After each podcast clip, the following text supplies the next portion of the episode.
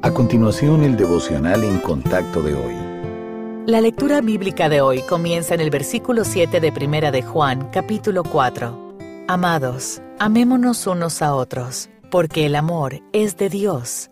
Todo aquel que ama es nacido de Dios y conoce a Dios. El que no ama no ha conocido a Dios, porque Dios es amor.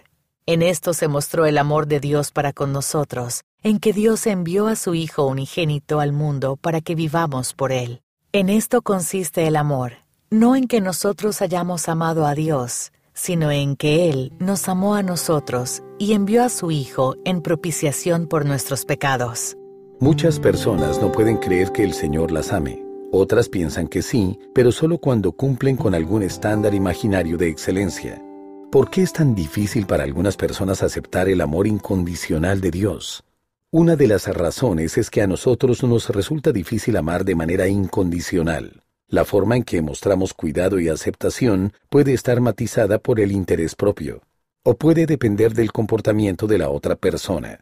El hecho de que el amor humano sea condicional nos hace suponer que el del Señor también pueda serlo. Un sentimiento de falta de mérito es otro factor. Pero ya sea que nos sintamos o no merecedores del amor de Dios, la verdad es que nadie es digno de la bondad y misericordia del Señor. El amor del Padre no tiene nada que ver con nuestros méritos. Se basa únicamente en su gracia, en la obra de redención del Señor Jesucristo a nuestro favor y en nuestra posición segura en Cristo. Considerar que usted está fuera del alcance de la gracia es pisotear el sacrificio del Hijo y el generoso regalo del Padre Celestial. Al igual que gran parte de la vida cristiana, aceptar el amor de Dios es una cuestión de fe. Aunque no pueda sentirlo, créalo.